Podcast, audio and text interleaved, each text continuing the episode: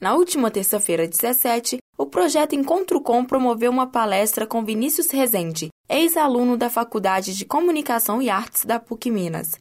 Ele, que atualmente trabalha como produtor e pesquisador de cinema, apresentou suas experiências na área e os curtas, longas e séries que produziu.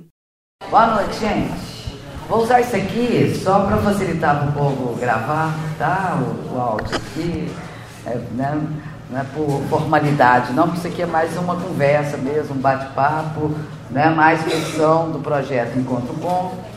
E com muita alegria, assim, muita honra, a gente recebe nosso ex-aluno, né? Meu, eu posso dizer que é meu amigo também, né? Meu ex-aluno e meu amigo Vinícius Rezende, que é né, uma pessoa fantástica que tem trabalhado, tem se dedicado é, desde da sua formatura, formou aqui é, em jornalismo, mas vem se dedicando essencialmente à área é, de produção audiovisual, né? pesquisa e produção na área audiovisual. Tem trabalhado com é, produções incríveis, né? E ele vai falar um pouco né, dessa experiência assim tão poderosa que ele tem tido nos últimos anos. Né? Vou passar a palavra para ele, que eu acho que é o que mais interessa aqui. E aí a gente vai batendo um papo, né? uma coisa mais descontraída, assim, vai, né? vamos conversando, enfim, e o Vinícius administra aí o que, que ele acha melhor.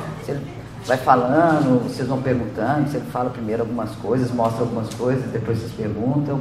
Muito, muito tranquilo, encontro gostoso, tá? É, boa noite, gente. É, queria te agradecer primeiro, Marta, por chamar para voltar para a PUC aqui, depois de um tempo. É nóis. É, eu fui aluno da falecida Comunicação Integrada, que agora tudo já é separadinho, né? É, vou falar um pouco da, da, trajetória, assim, falar algumas coisas rápidas sobre o cinema, assim, a partir da minha experiência. E acho que seria mais legal se a gente fizesse uma coisa mais aberta, mais fluida, assim, se vocês quiserem perguntar na hora que quiserem, tirar dúvida e tal, fiquem à vontade. Vou passar um, alguns trechos de alguns filmes que eu trabalhei, alguns filmes que eu acho que tem coisas interessantes para falar. E aí é isso, a gente vai trocando ideia. Então entrei aqui na faculdade em 2009, fiz um pouco de cinema de animação junto. E aí já tinha essa vontade de fazer cinema desde, desde quando entrei na faculdade. Mas quando eu entrei no cinema de animação, eu vi que era o cinema de animação era outra onda assim. Tinha muito mais um trabalho, quando eu, quando eu entrei, um trabalho mais técnico. E a faculdade de comunicação integrada tinha uma coisa de pensar mais o que que dizer até pelas disciplinas assim, né, as estéticas, e todas as disciplinas que formavam a gente assim. Tinham coisas que me interessavam muito e aí eu acabei entrando mais na comunicação integrada. Assim. É, dentro da faculdade eu tive a oportunidade de fazer muita coisa com cinema, muita coisa com audiovisual. É, não sei se ainda existe aqui, mas tinha um projeto Nonada. Vocês, ainda existe esse projeto aqui? Não, né? Tinha um projeto que a gente ficava. É, a coisa da produção do vídeo acho que não está rolando. Não está rolando tanto, né? Pois é, a gente tinha a oportunidade de ficar um ano, três pessoas de cursos diferentes, para produzir é, um produto audiovisual, assim, podia ser um filme, o que a gente quisesse. Assim. E aí, dentro da faculdade, eu tive essa oportunidade de ter um campo fértil para poder produzir um monte de coisa sem um fim específico, assim, que eu acho que foi muito importante para o que veio depois. Assim. Fiz meu, meu TCC em, em cinema também, e aí depois que eu saí daqui, fui trabalhar em TV, trabalhei na Rede Minas. E aí depois que a Rede Minas entrou com concurso público, comecei a trabalhar com cinema mesmo e desde 2014 trabalho só com cinema. Assim. E eu acho que é legal a gente pensar cinema dentro da universidade, dentro desse espaço de diálogo, assim, porque eu acho que num momento onde existe esse ódio e essa coisa tão grande de tentar afirmar coisas sem escutar direito né, os, os outros lados, sem tentar ver contextos diferentes, eu acho que o cinema é uma ferramenta e uma linguagem muito legal para ampliar a visão um pouco, né? tentar diminuir um pouco essa miopia que a gente vai criando, de não conseguir ver um, um pouco além da gente. Assim. É... Então, desde a faculdade, o cinema sempre me interessou muito por isso, assim, uma possibilidade de viver, ver, escutar mundos que não eram os meus mundos ou mundos que eu não tinha acesso e poder estar num lugar escuro ou não, mas que tivesse um tempo para viver aquilo que estava acontecendo ali. Então, cinema sempre foi no, o cinema que me interessou e o cinema que por sorte eu consegui trabalhar nesse tempo sempre acabou sendo um cinema de alteridade, assim, de tentar se colocar no lugar do outro, tentar dar tempo para ele falar, tentar descobrir a melhor forma de acessar isso e a melhor forma de levar esse mundo, ou esse contexto, ou esse período para que mais pessoas possam partilhar isso também. Assim.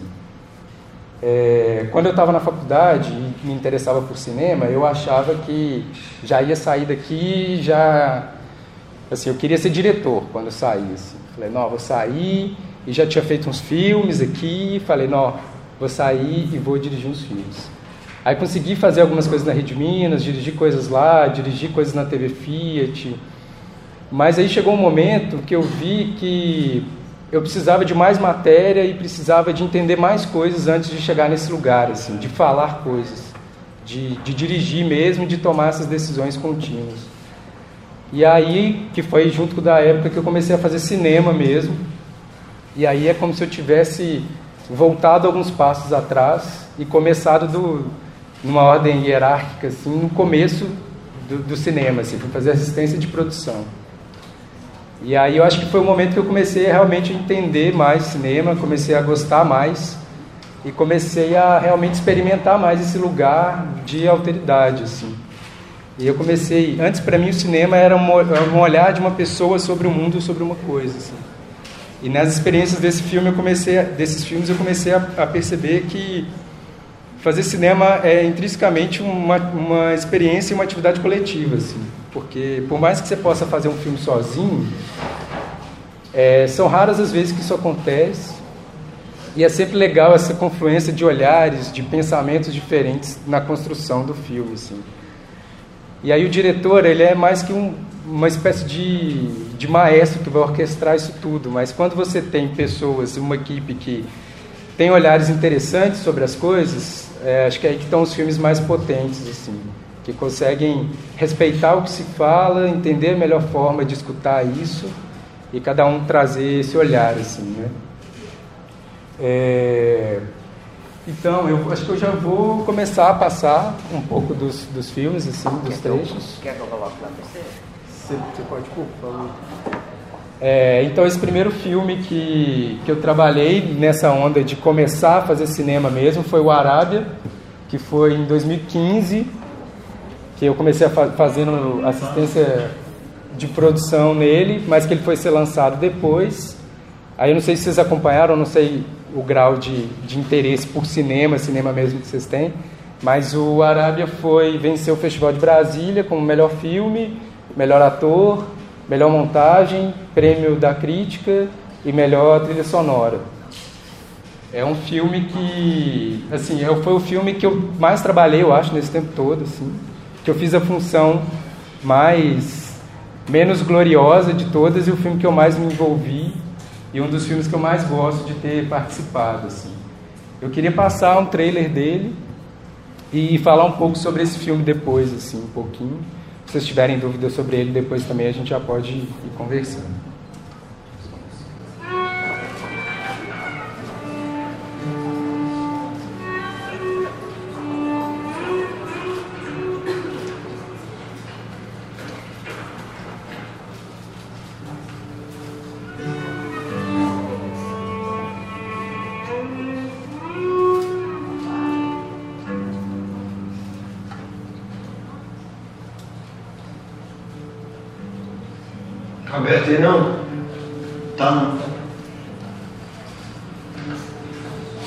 Eu não sei o que aconteceu.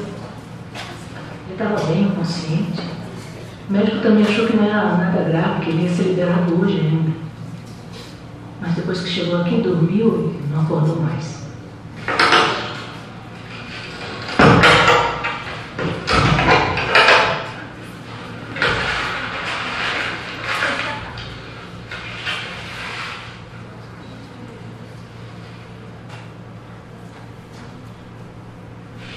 Eu sou igual a todo mundo. a minha vida que foi um pouco diferente. É difícil escolher um momento marcante para contar. Porque no fim de tudo, o que sobra mesmo é a lembrança do que a gente passou. Galo cantou madrugada Manhã menina tá na flor Hoje domingo, me desculpe, eu tô Faz mais de 20 anos que eu não pego um caderno e uma caneta. Para mim é até difícil de escrever. Mas vocês falaram que era para escrever alguma coisa importante da nossa vida nesse caderno. Então, eu queria ao menos tentar.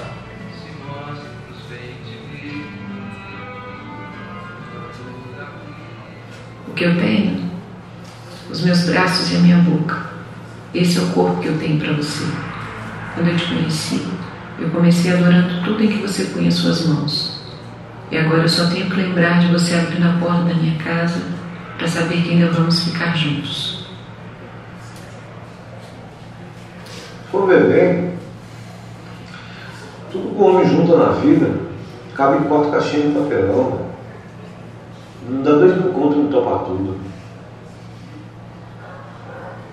Eu achei que esses caras nunca iam mandar você embora.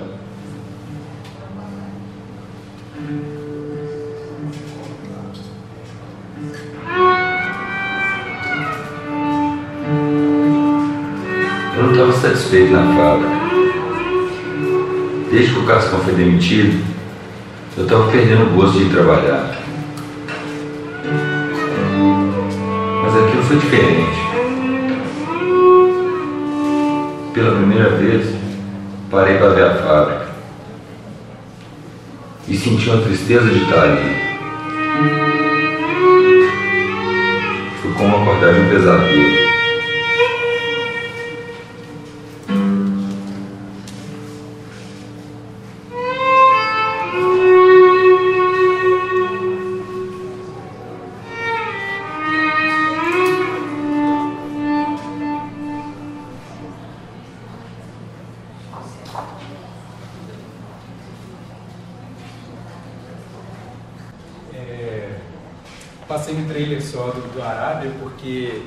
Ele está nesse ritmo de festival ainda, é, os festivais é, precisam de algum ineditismo assim de exibições, né? Então ele ainda está rodando muito, acabou de ganhar Brasília e está nessa fase de, de andar assim.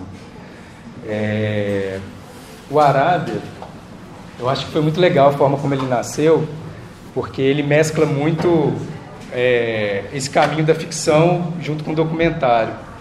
O diretor do Arábia é o Afonso e o João. O Afonso é o mesmo diretor, o Afonso Shoa, mesmo diretor da Vizinhança do Tigre, que eu acho que já passou aqui na PUC algumas vezes.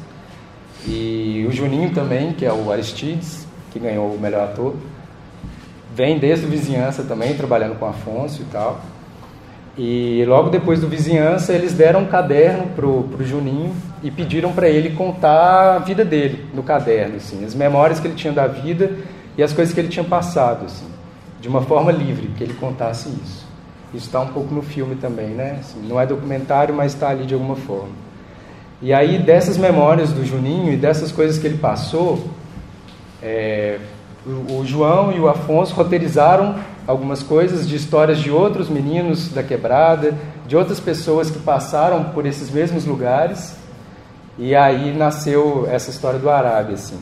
O Arábia é meio que uma epopeia do, do baixo trabalhador, assim, um trabalhador que não tem um ofício oficial e que vai mudando de cidade, vai mudando de vida, vai mudando de amores, vai mudando de tudo, assim, conforme as possibilidades de emprego que ele tem. E aí, por necessidade, ele vai desenvolver uma habilidade muito grande de se reinventar e de aprender coisas e de estar nos lugares sempre muito aberto, assim, vivendo isso em intensidade. O Arábia fala sobre isso, assim. E é legal porque o Juninho, ele não, é, ele não era ator antes desses dois filmes, do Vizinhança e do Arábia. Só que ele estava falando de alguma coisa que era muito íntima dele, assim, era a vida dele, era a vida dos amigos dele, era a vida dos meninos da quebrada. Então, Não tinha ninguém melhor do que ele para falar desse lugar, assim. E aí foi um processo muito, muito engraçado, a gente acha engraçado hoje, mas muito intenso no processo de realização do Arábia, porque começou com esse caderno, essa coisa toda. Quatro meses antes de gravar, começaram os ensaios com o Juninho. Aí o Juninho teve um problema, uma situação de vida assim pessoal que ficou impossibilitado de continuar no filme. E aí, com um mês antes da gravação, com tudo planejado para ele, ele teve que sair problema assim dele.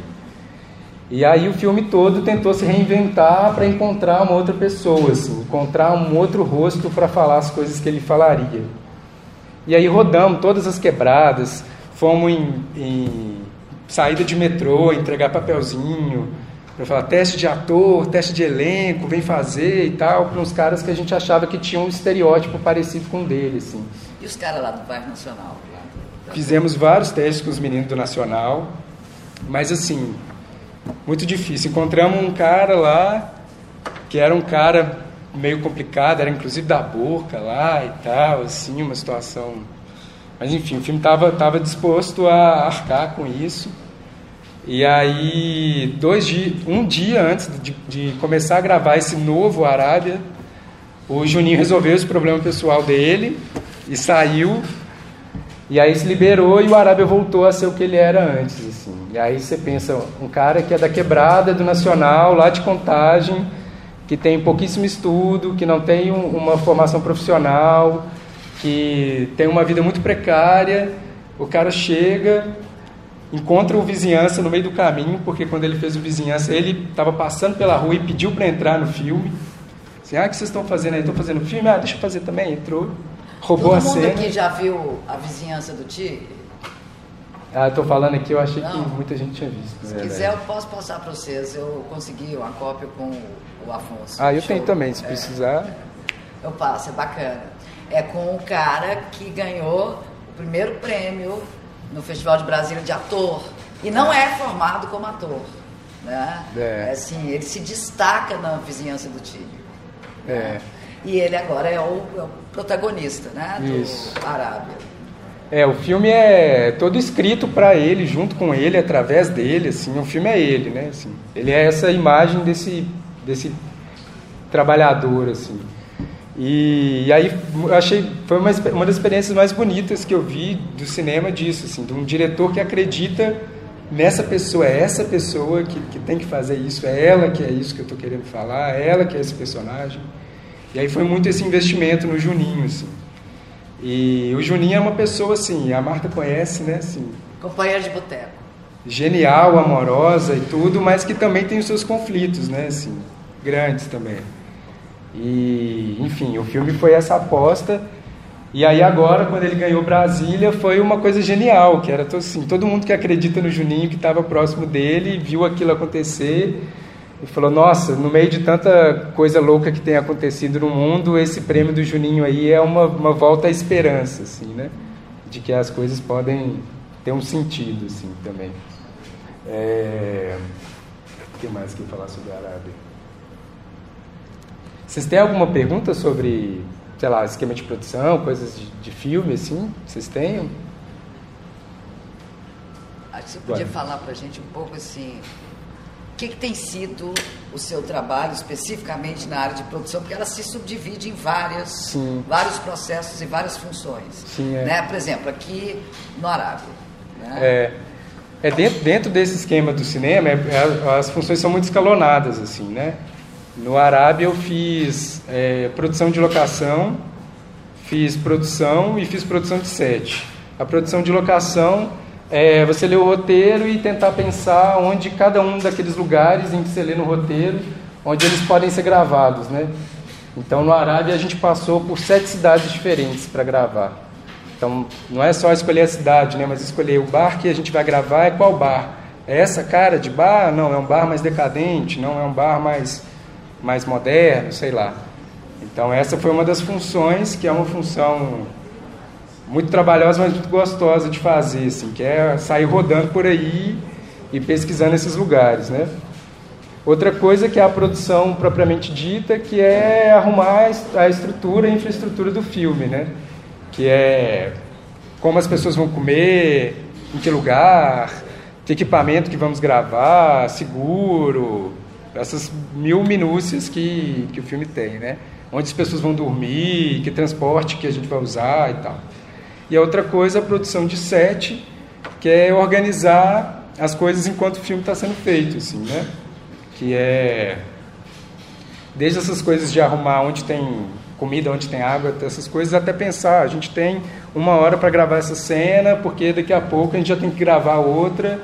Então é esse diálogo meio prático com esse ambiente é, criativo, porque está todo mundo imerso dentro das coisas do, do, cinema lá, né, da cena e tudo. E você é a pessoa que é responsável por fazer com que aquilo aconteça junto com outras coisas juntas, assim também, né? É, mas aí eu vou passar um outro. Eu estava falando de cinema, eu queria passar agora uma série para TV que a gente fez ano passado, Diários, é, que foi é, uma direção, a direção do Marcos Pimentel e da Gabriela Altaf. É uma série que fala sobre as relações das pessoas com o próprio corpo.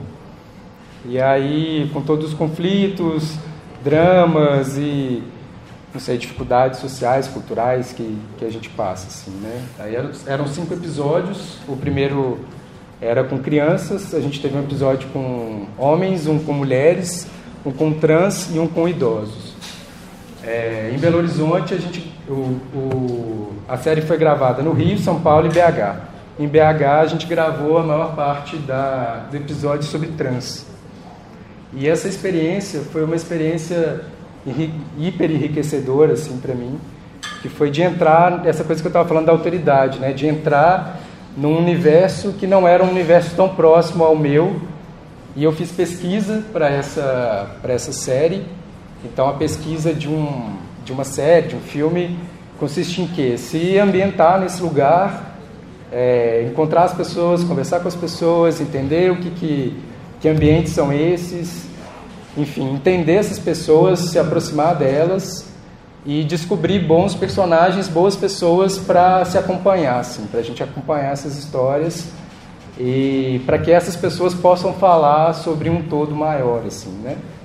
Aqui em BH a gente gravou com o João Maria e com a Nícari, que são pessoas fantásticas. E eu acho que a gente pode ver um pouquinho, depois eu falo. Mas...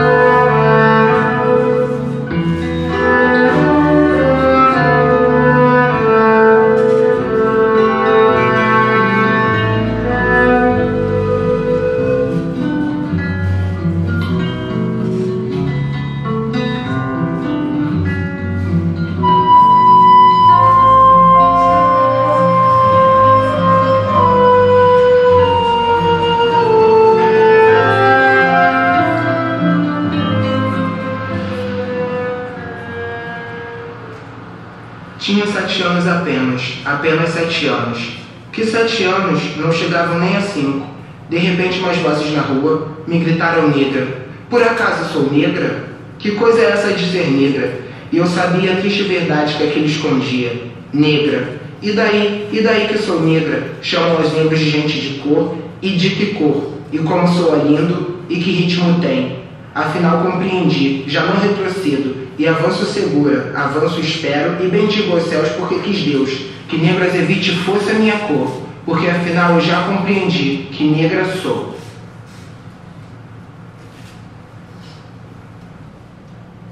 Esgotar o colapso colonial é uma questão de sobrevivência.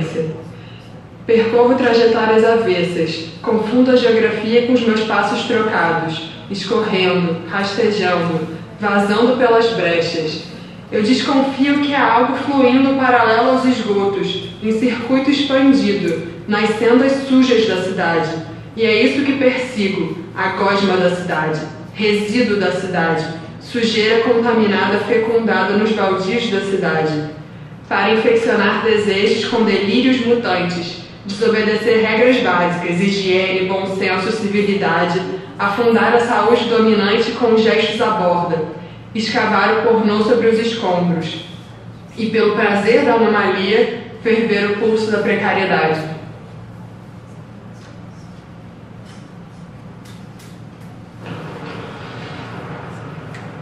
Na verdade, meu nome é Thomas, mas meu nome entrega Latisha. E quando eu tô montado, independe, porque algumas pessoas chamam no feminino e outras no masculino por já me conhecer no dia a dia. Então isso pra mim difere. Tem algumas decks que preferem que chame só no feminino por conta da criação do personagem. Hoje em dia tá tudo muito padronizado. Tem o masculino e o feminino, na verdade, não hoje em dia, desde sempre. Tem essa questão de que menino não pode usar saia, que menina não pode usar roupa larga, então isso pra mim, no meu dia a dia, já não se encaixa. Porque eu não tenho problema em usar uma saia ou usar uma roupa que digam que é feminina. Então por isso que quando eu falo que essa questão de gênero para vestuário na minha cabeça não existe, entendeu? Eu me considero uma pessoa não binária, porque de fato eu não tô dentro dessa categoria homem e mulher. Só que eu também não sei ainda, estou me descobrindo. Acho que é um processo constante, inclusive. Eu me identifico enquanto Clarissa. Na verdade, quando a gente nasce, a gente tem um gênero designado pra gente, que é o masculino ou feminino.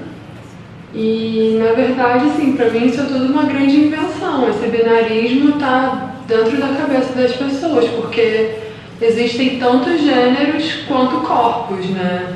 Você não precisa se identificar só com homem ou com mulher. Tem uma fluidez aí entre esses dois gêneros.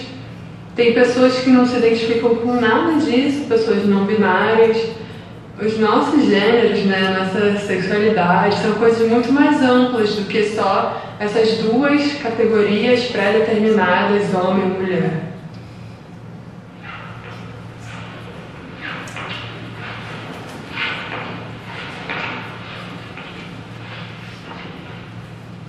a sociedade vê a travesti como algo de chacota, né? É muito ruim você estar em um ponto de prostituição e as pessoas passarem perto de você e falar: ah lá o travecão, há um homem vestido de mulher.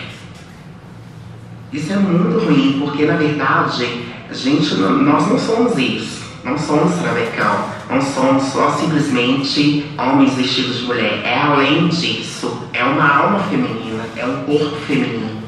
Um tempo atrás, quando eu me prostituía, que por sinal eu não fiquei muito tempo, estava num ponto de prostituição, né? Eu e algumas amigas minhas, e estava passando um carro. De repente, esse carro com o vidro fechado abriu e começou a tirar em nós ovos sabe? Então, assim, achando que a gente tá ali é, servindo de palhaçada. Não é.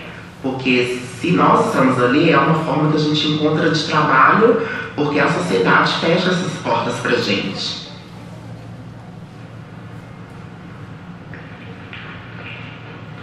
Eu já fui internado quatro vezes em manicômio. Né? A primeira internação eu tinha 17 anos eu tive algumas crises que foram bem difíceis, assim, é, de acordo com a medicina, eu tive alucinações visuais e auditivas. Em alguns momentos eu fiquei muito agressivo também, já cheguei a quebrar coisas em casa e Agressão a pessoas nunca fiz, não. Mas daí também tive alguns episódios que eu agredi a mim mesmo, né? Tomava muito remédio pra querer esquecer um pouco, dormir, né? Daí na terceira internação, aí já tava com 21 anos, já tava no, há 90 dias fazendo tratamento e o médico fez a indicação do hoje chamado eletroconvulsoterapia, mas só mudou o nome, é o choque mesmo que sempre foi dado. Eu fui submetida a 20 sessões e era uma por semana. Era horrível, né? Tinha que. Eles me sedavam, colocavam um pano na minha boca, mas eu ainda estava consciente nesses momentos. Aí eu colocando assim. E aí ficava, não sei quanto tempo durava o choque. E aí eu lembro que eu acordava e já teve vez de eu acordar e não, não saber onde que eu tava, já ter encontrado pessoas assim no momento e pessoa que tava comigo todo dia e eu não saber quem é, me dava muito desespero, porque eu, eu perdia tudo que eu tinha, assim, que era ter minha consciência mesmo, que eu acho que é isso que a gente tem, né? E lembrando que eu tava num pavilhão feminino, né? Então eu tinha muito desconforto com isso, porque eu já me entendia é, uma pessoa trans e eu tinha que atender pelo meu nome de registro todo o tempo, né?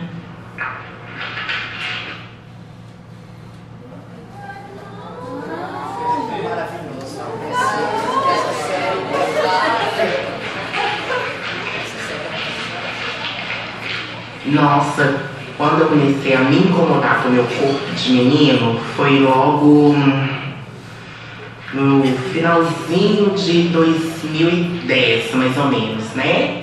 Onde eu via que tudo que eu fazia nunca pra mim tava bom. Nunca tava bom, porque querendo ou não, é, eu nasci realmente num, num corpo masculino, mas eu não me sentia bem nesse corpo masculino. Eu me sentia bem realmente com pensamentos de mulheres, com atitudes de mulheres. E foi a partir desse momento que realmente eu não me sentia bem. Então foi aonde eu comecei a minha transição. O processo de transição no início para mim foi meio, meio difícil, né? Requer você ter cuidados femininos com o corpo, ter toda aquela delicadeza realmente feminina, né? Que tem. E tem as dosagens de hormônio que você tem que tomar, né? Você acordar durante o dia, passar uma boa maquiagem, comprar é, roupas bonitas, né? Procurar sempre estar bem, bem arrumada. E eu realmente sou muito chata pra isso, sabe? Gosto muito de andar muito bem arrumada. E foi um perfil que realmente eu me enquadrei. Eu amo dormir feminina e acordar mais feminina ainda. Eu tenho vontade muito ainda de colocar as minhas próteses de silicone, né? Que eu acho que na maioria das vezes não é o meu, só o meu sonho, né? São os sonhos de todas as outras travestis também. Ter as suas próteses de silicone.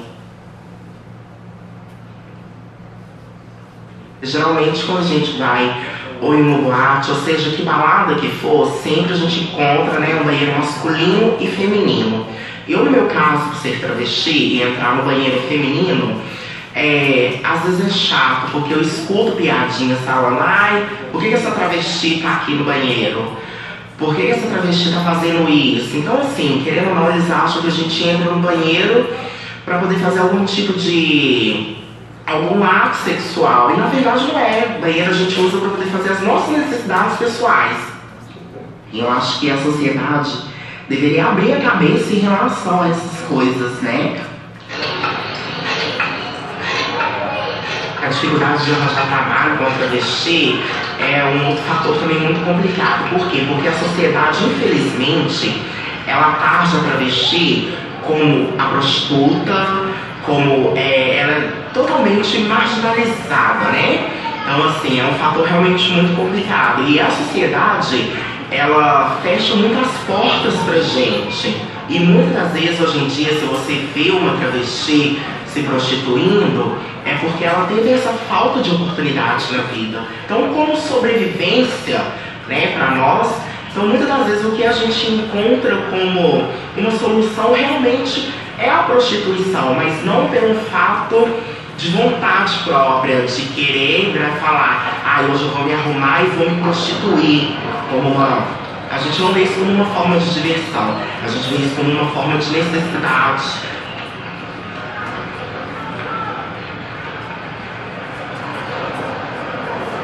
Tem a parte do, do trabalho de transformista, né? Que é o trabalho de Nícar e Aiker, que foge um pouquinho de Nícar e Santos, que é o meu pessoal.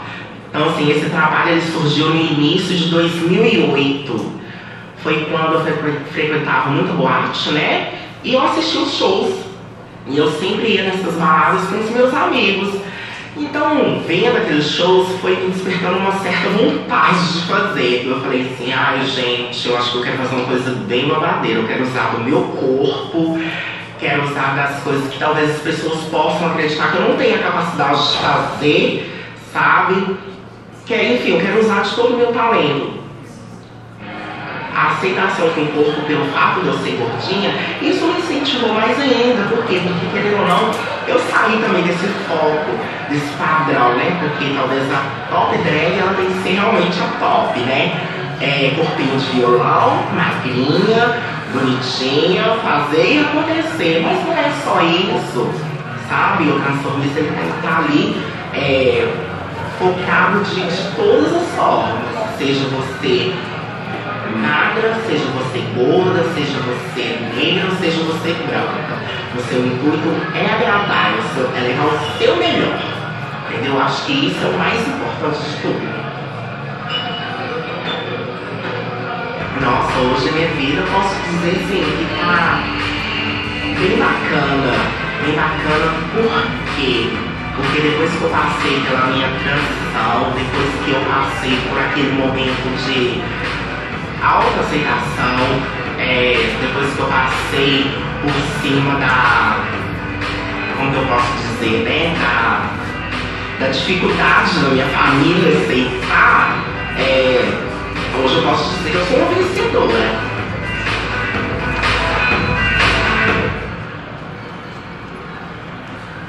Desde criança, é, eu me senti, na verdade, meio estrangeiro, meio, às vezes eu ficava assim, gente, será que eu sou desse planeta? Porque eu via, sou de família classe média alta, então eu só estudei escola particular, tive muito privilégio, assim, de fazer cursos, viagens, frequentar bons restaurantes, hotéis, e por essa família também ser muito conservadora, tradicional, eu ficava um pouco numa bolha que eles mesmos criaram para eu me enquadrar, para eu ser, para eu seguir exatamente aquela norma que se esperava. Né? Quando eu pude perceber que eu podia me libertar daquela grade, aí já foi um pouco tardia a minha libertação. Eu tinha 21 anos, na verdade, quando eu gritei para o mundo, não, peraí, não é bem assim. meu processo de transição ele foi muito natural, assim, pessoalmente falando. Foi acontecendo ao longo da minha caminhada, assim, eu via que eu não estava me enquadrando no, na expectativa do ser mulher, tanto em questão de estereótipo de vestimento, de comportamentos, né, essas coisas todas que infelizmente existem. E acho que não teve uma coisa assim, como foi foi eu me construindo e aí chegou essa pessoa que está aqui agora. O corpo que eu acho que eu ficaria mais satisfeito assim comigo mesmo, mais confortável, com certeza sem os seios eu tenho o sonho de fazer a mastectomia, mais pelos eu gostaria de ter, mas é tudo puramente estético, hoje eu já entendi que é isso. Às vezes eu até gosto, quando é uma pessoa desconhecida e tá me vendo assim e tal, aí eu chego, ei moça, eu... aí eu acho bom, porque aí eu vejo também que eu não tô nesse estereótipo do machão, escroto. Legal, massa, ficou lisonjeado. Eu acho que o binarismo também foi uma coisa inventada, pré-determinada, construída. Eu acho que ela tem raiz patriarcal, tem raiz machista, tem raiz misógina não concordo com isso, apesar de eu me ver de uma forma mais forte de um dos lados do que o outro, eu não consigo também me rotular nesse nível de falar sou mulher, sou homem. Porque para mim eu sou uma pessoa, como você é uma pessoa, como qualquer pessoa é uma pessoa, apenas isso.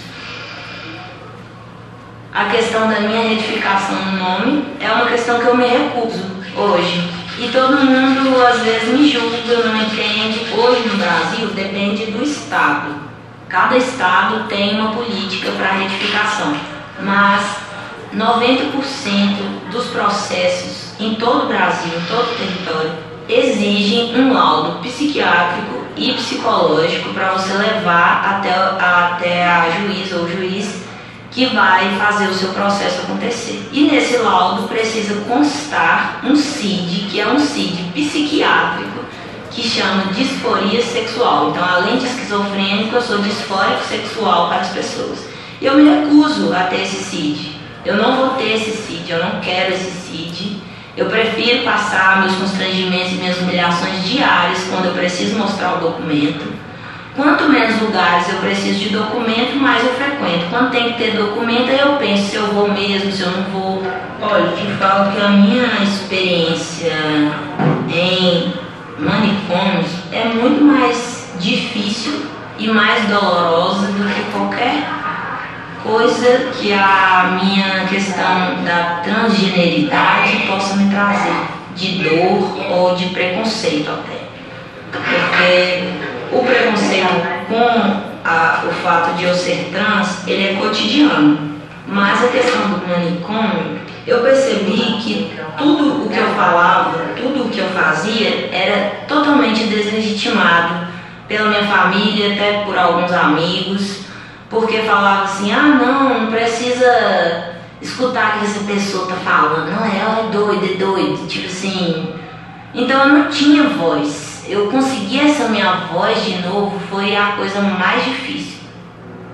Essa fase da minha vida, apesar de todas as dificuldades, assim, tem momentos até de necessidade de comida, eu passo às vezes, mas por maiores dificuldades que eu tenho passado, eu digo que eu tô no melhor momento da minha vida, assim, posso dizer isso tranquilamente porque primeiro a questão do meu corpo, da minha expressão, eu sou muito mais livre para expressar, não, não me importo, não preciso ficar fazendo aquela maquiagem, aquela cena todo o tempo para passar e as pessoas verem o que elas, o que elas deveriam estar tá vendo. E esse próprio meu entendimento de eu enquanto pessoa também me liberta, né? Então, tanto faz A gente tem nossas alegrias sim, não somos pessoas que ninguém precisa ter pena, ninguém precisa dar nada pra gente porque tá sentindo pena da gente ser assim. A gente tem orgulho dos nossos corpos. Eu tenho muito orgulho de ser trans. Eu acho que é uma subversão muito legítima, é um caminho de mudança também.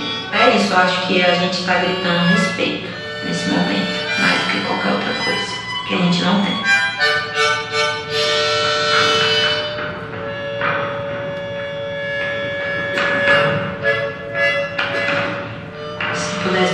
Palavra, minha superação, minha história. Eu, eu acho bom isso, na verdade, porque eu podia estar aí, né? Chorando e traumatizado com as coisas, mas eu não sei o que me dá uma empurrada e fala, vamos, tenta agora desse lado aqui. Aí eu vou. E embora inconscientemente talvez esses traumas ainda, ainda existam e façam que eu tenha alguns, alguns muros na minha vida, assim, mas eu nem, eu nem percebo que são eles, na verdade. Eu, eu só continuo andando.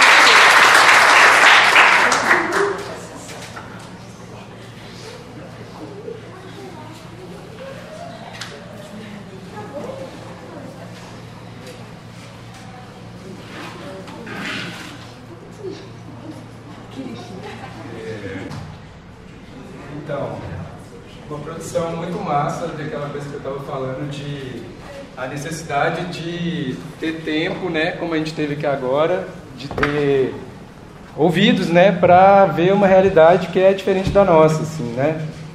Eu acho que essa série, ela, ela foi muito legal, assim, além de ser muito legal de ser produzida, porque ela passou e está passando em 220 canais de TVs públicas e educativas do Brasil inteiro.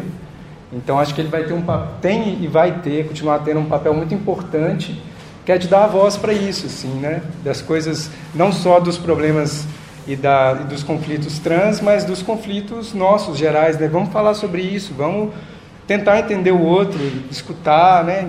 Enfim, viver um pouco esse outro lugar, assim. Deve chegar na TV Minas também, né? Vai, vai passar na, na Rede Minas, acho que na TV Cultura, na TV Cultura passou, TV Brasil, uhum. todas essas públicas e educativas vão passar. No processo desse filme, é, o Marcos e a Gabriela Altaf, é, eles já, tavam, já tinham gravado a parte de Rio e de São Paulo, e aí eles me ligaram aqui, me explicaram a série e falaram, ó oh, oh, Vinícius, eu preciso de personagens trans que tenham uma boa fala e experiências com o corpo, né? Coisas para falar e que topem, que a gente passe um tempo com eles, assim, que a gente acompanhe eles durante um tempo. E a gente, além deles, gravou um pedaço, uma, o episódio de idosos também. Inclusive tem a Nick. Ah, Você conhece? Uhum, que é uma trans idosa já, que é uma coisa super difícil de acontecer, né? Porque a mortalidade no meio trans é super, super baixa, assim, né? Mas enfim, Aí eu fui atrás dessas pessoas, fui, né, enfim, tentar me aproximar desses contextos e conversar com muita gente. Conversei com a Marta, inclusive o João veio através da Marta. que é assim, vamos conversar com as pessoas e conhecer elas, entender quem pode ocupar esse papel, assim, né? E aí, no processo, a gente passou um dia, dois dias com a Nícari e dois dias com o João. Então a gente ficou na casa deles, fez as atividades cotidianas, acompanhou processos que eram processos chaves para eles, e depois a gente foi para um estúdio e ligamos a câmera e falamos, faz o que quiser aí na frente, assim, o que, que você acha que tem a ver com a sua identidade, o que, que vai representar isso que você está falando, isso que é seu corpo, isso que é você, assim. Aí é, é muito legal ver os dois, assim, o João daquele jeito dele, né, de um lado para o outro lá, e no final querer passar o batom foi uma coisa muito forte para a gente, assim, que ele está nesse lugar, né, de dessa transição, mas ele não tem medo, né, de voltar aquilo, assim, também, né, de ter essa essa coisa não demarcada demais, né. E da Níquera é maravilhoso, né, essa dança dela com de borboleta, né? Ela apresenta direto, tem BH aí, vocês quiserem ver depois é, também. Uma das mais incríveis drags que eu conheço, assim, o bate-cabelo é. mais incrível que eu conheço. É, ela é demais. É, seguindo nas coisas que eu queria mostrar também, Tem um outro documentário do Marcos Pimentel, mesmo diretor, que está para ser lançado ou no final do ano agora, ou no começo do ano que vem. Chama As Batalhas da Fé, que ele vai tratar dos conflitos. É que tem um caso recente que está acontecendo que são os traficantes evangélicos, porque os, os terreiros, os, as favelas, vilas e tal, sempre foram um ambiente onde os terreiros coexistiam de uma forma tranquila com o povo, assim, né? era cultural isso, né? E tem um traço mais recente que tem acontecido dos, do momento que o traficante é preso, que vai para a cadeia, que se converte e ele tem voltado depois que ele sai assim, né, da cadeia, volta para esse ambiente e já não é mais tolerante a essas práticas religiosas, né? Então isso já aconteceu no Rio em, em três morros, eu acho. Tem acontecido aqui com alguma frequência. E aí o intuito desse documentário é investigar, investigar não, né? acompanhar um pouco disso, escutar os terreiros, os lugares que sofreram essas violências, mas também escutar os evangélicos e entender, buscar de onde que pode estar vindo essa, essa intolerância e essa e essa que às, vezes não é nem intolerância, né? Mais do que isso, né? Assim, essas relações de batalha, de briga mesmo, de poder dentro desse ambiente, né? É, aí eu queria passar esse, nesse documentário eu também fiz pesquisa, que é essa mesma mesmo ambiente, né? De se imbuir sobre o tema, estudar sobre ele, entender o que, é, o que se passa no Brasil e nesses ambientes e, encontrar esses personagens que vão poder trazer esse universo para a gente com mais propriedade. Vou colocar ali um pedacinho.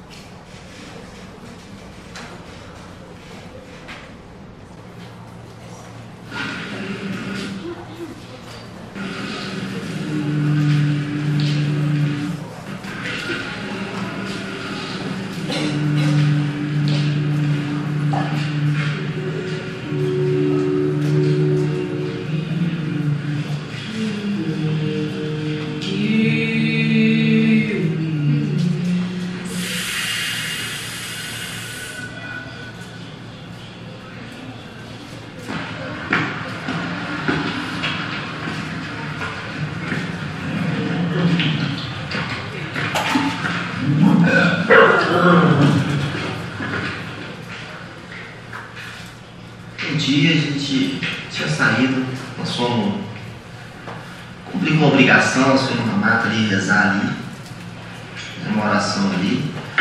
Aí a gente estava voltando e o carro parou bem em frente uma igreja evangélica. O senhor lá foi abrir a igreja dele, aí tudo bem, meteu a chave lá e tal. O cara foi abrindo e chamando pelos nossos. Tranca a rua! Se estás aí! então ele nem foi ao Deus dele primeiro, depois aos nossos. então já está tão incutido nas, nos costumes deles essa disputa, essa batalha.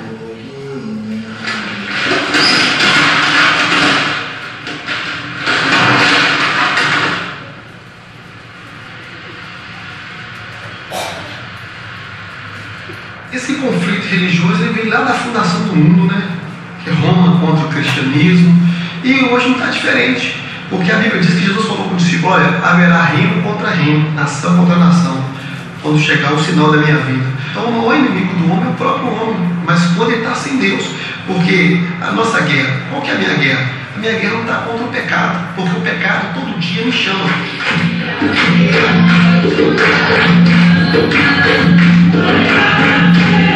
Yeah.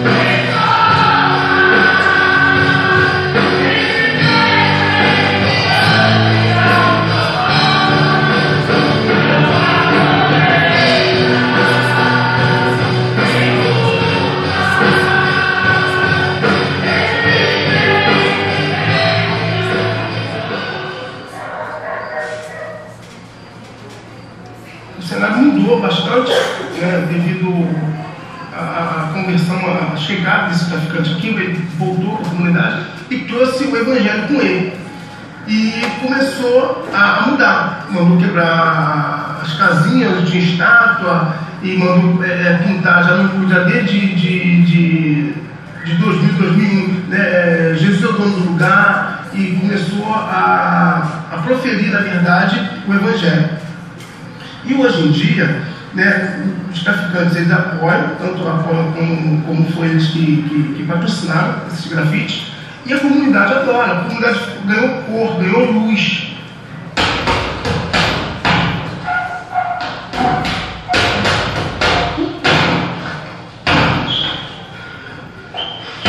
Os traficantes lá, tipo, aceitou Jesus, acha que pode chegar, vira e fala, simplesmente, você vai fechar o terreno e vai sair daqui. Se não sai, o que faço? Os caras vão, matam, taca pedra, faz isso, faz aquilo outro. Teve uma coisa lá mesmo que eu vi vendendo, vendendo o terreno da, da, do cara lá, da mulher lá, por dois mil. Que direito tem aquilo? Nenhum, Jesus Cristo quer isso, não quer isso. Você não precisa virar e falar, você vai para o inferno porque você está usando essa roupa branca, você está raspando a cabeça você está fazendo isso. E você tem que aceitar Jesus, você escolhe. Ó, o revólver está aqui, o outro está aqui, você escolhe. Você quer os revólveres ou você quer ser expulso da favela? Você aceita Jesus ou você renega seu Deus? Qual é a responsabilidade disso? Né? Qual é a responsabilidade hoje de um traficante dizer que ele é evangélico fechar um terreno? Será que essa responsabilidade é só dele? Essa responsabilidade também é nossa? Porque esses terrenos foram fechados e perseguidos pela polícia, pela igreja. Então, essa responsabilidade, esse algoz, é realmente esse traficante? É só esse traficante?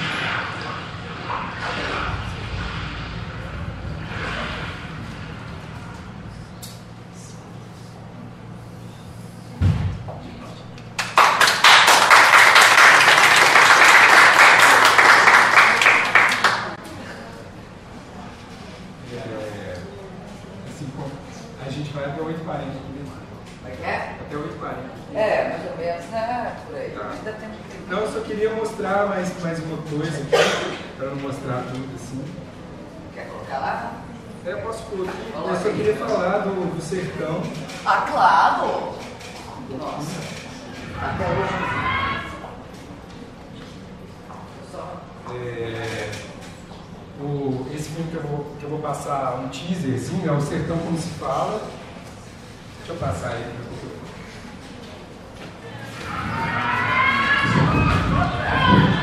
A, B, C, D, E, F, G, H, I, G, L, V, O, P, Q. E, C, T, U, V, X e Z. Tem W, C, Y, é, é, é, sem as letras de outros alfabetos que foram incorporadas ao alfabeto formal do Brasil.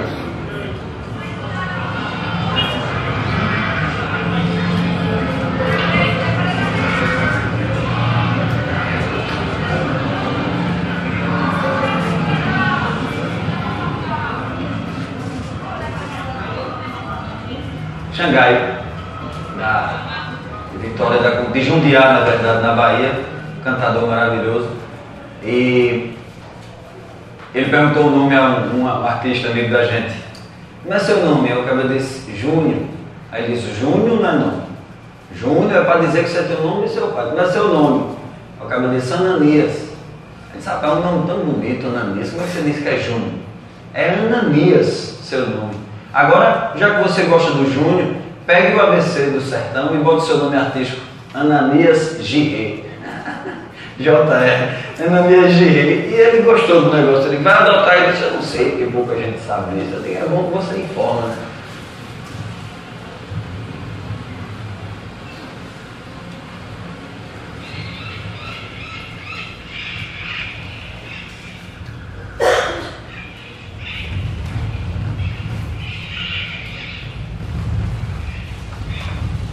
Na verdade, nós nunca pensamos do ABC do Sertão, né?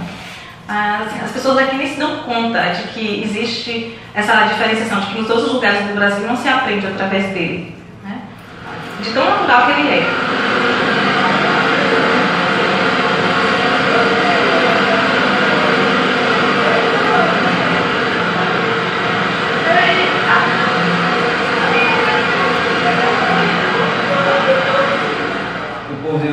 do perfelei. Perfelei e, e, e, e, você não vê. Ah, tá falando no ABC do sertão. Não, não tem isso não. Não, tem essa diferença. Tá falando que é isso que você conhece. Perfelei e PFL é a mesma coisa. Agora perfelei é melhor dizer. É mais gostoso, é mais da gente.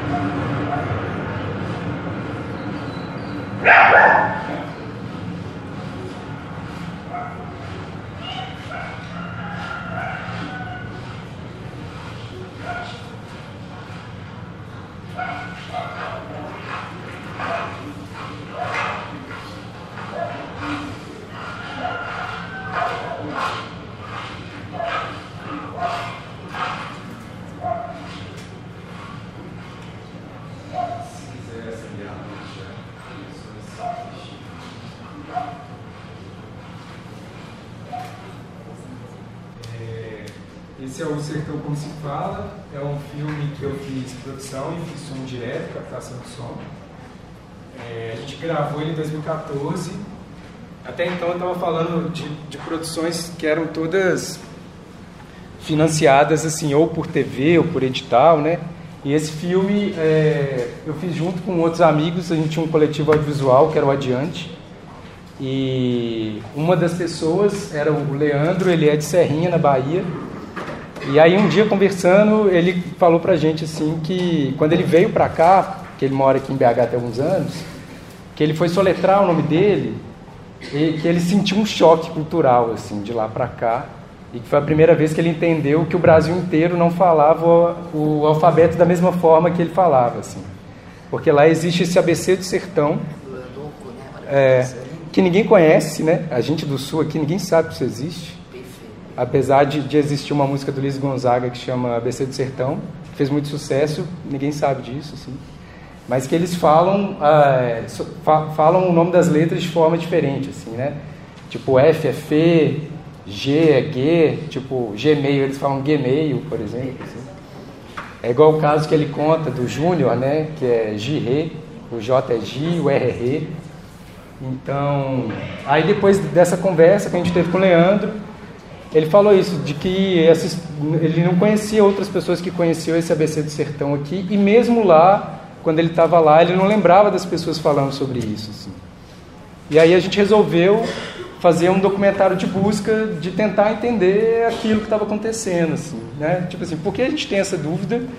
E a gente procura na internet, conversa com as pessoas, ninguém sabe disso, e é uma coisa que abrange um território muito grande, assim, né? o Nordeste e um pedaço do norte ainda, assim, é uma coisa muito grande.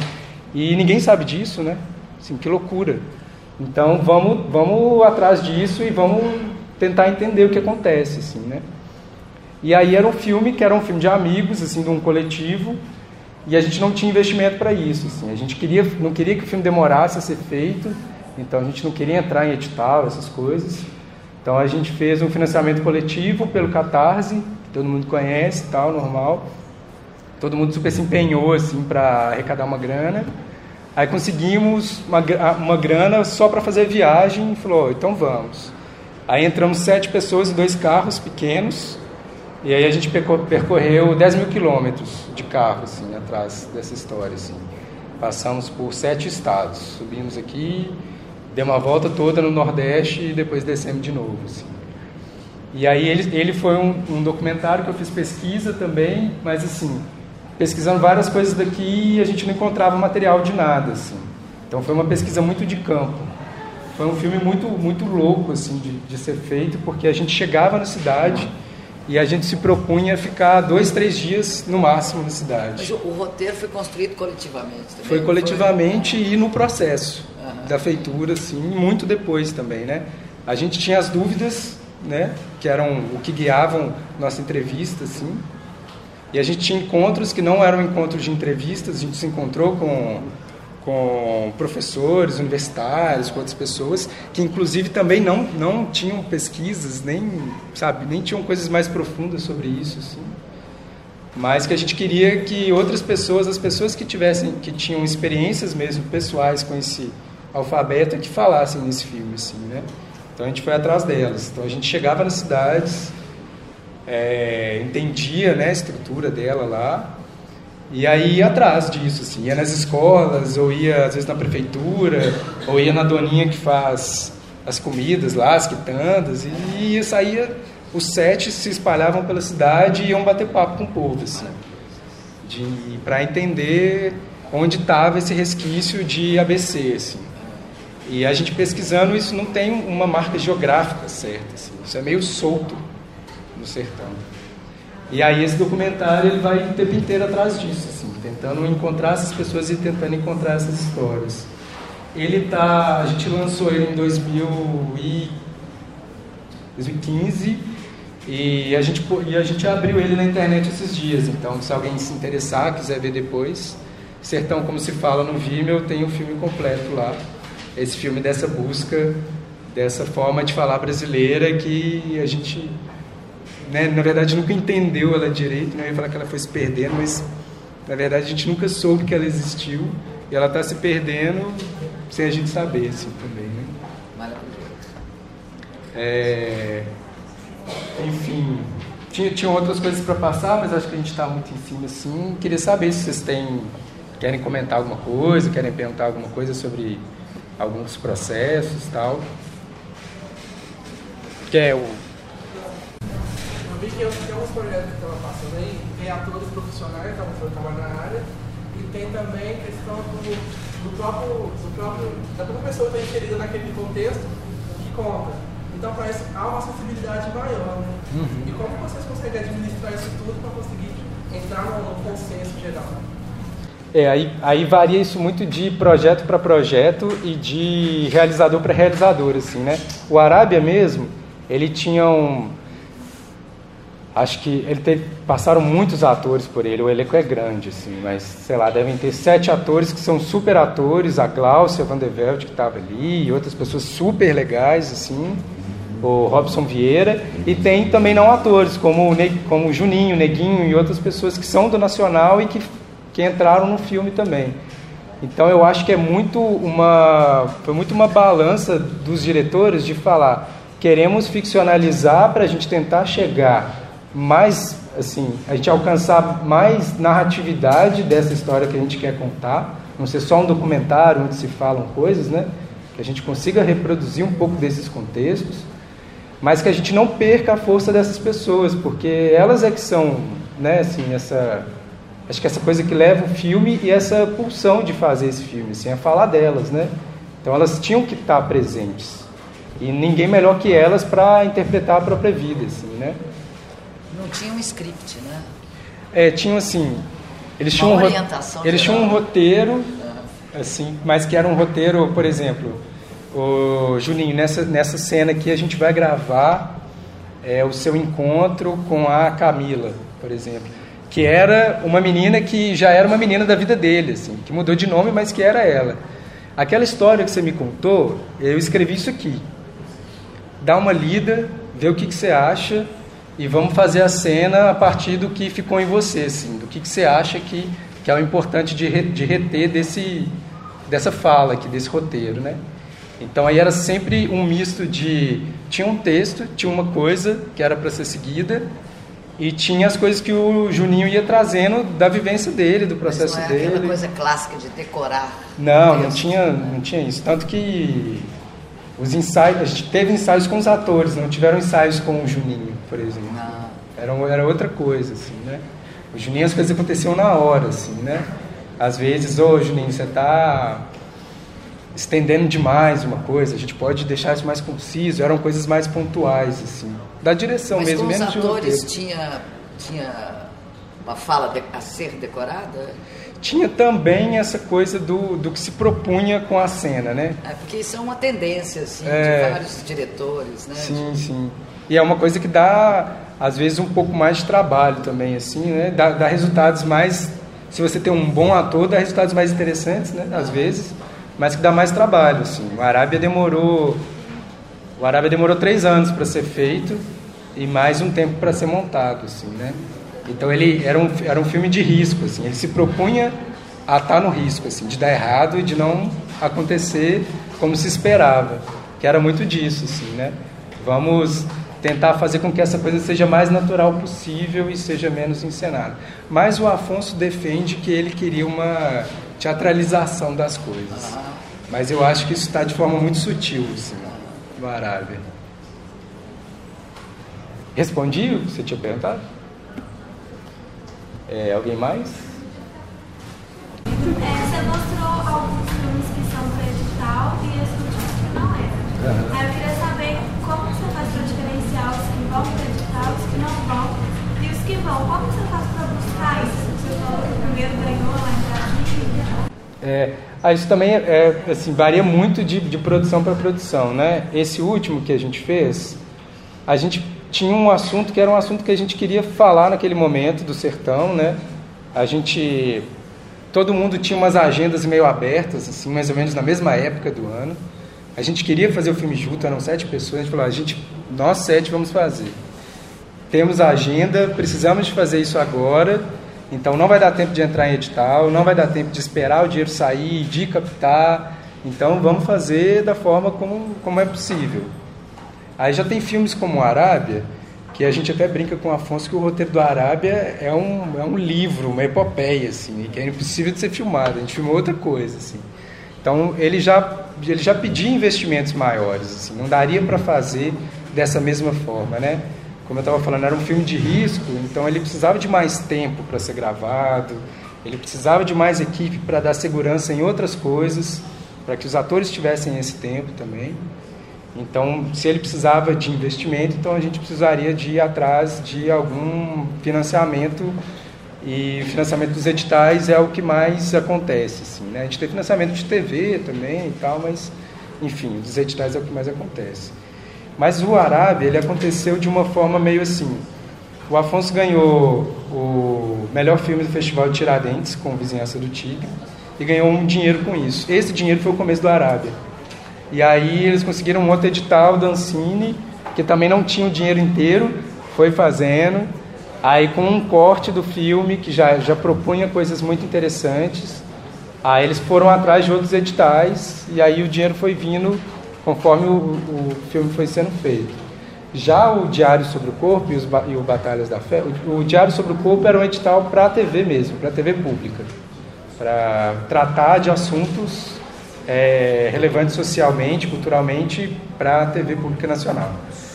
E aí o Marcos e a Gabriela ganha, é, escreveram esse projeto. Eles tinham, a Gabriela tem uma pesquisa muito grande sobre corpo, e aí chamou o Marcos para dirigir. E aí eles escreveram nesse projeto que estava aberto, as coisas encaixaram e aí deu certo. Então, assim, varia bastante, sabe, do tema que você está tratando, do tempo que você tem, da estrutura que você necessita para produzir. Que às vezes é uma estrutura pequena que você consegue fazer por meios mais rápidos, mas às vezes não, você precisa de esperar um pouco mais e a coisa se desenvolver, né? E aí? E aí? Mais alguém? Porque Tudo certo. Tem, acho que nós vamos ter que entregar a sala. É, tá na hora ali também. É, Uai, gente, então obrigado por terem visto, esperado, escutado aí. E qualquer coisa, se vocês quiserem conversar depois, estou aberto. Valeu, obrigado.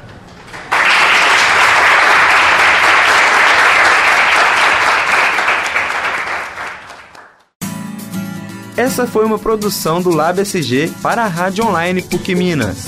Ouça mais em fca.pucminas.br barra rádio.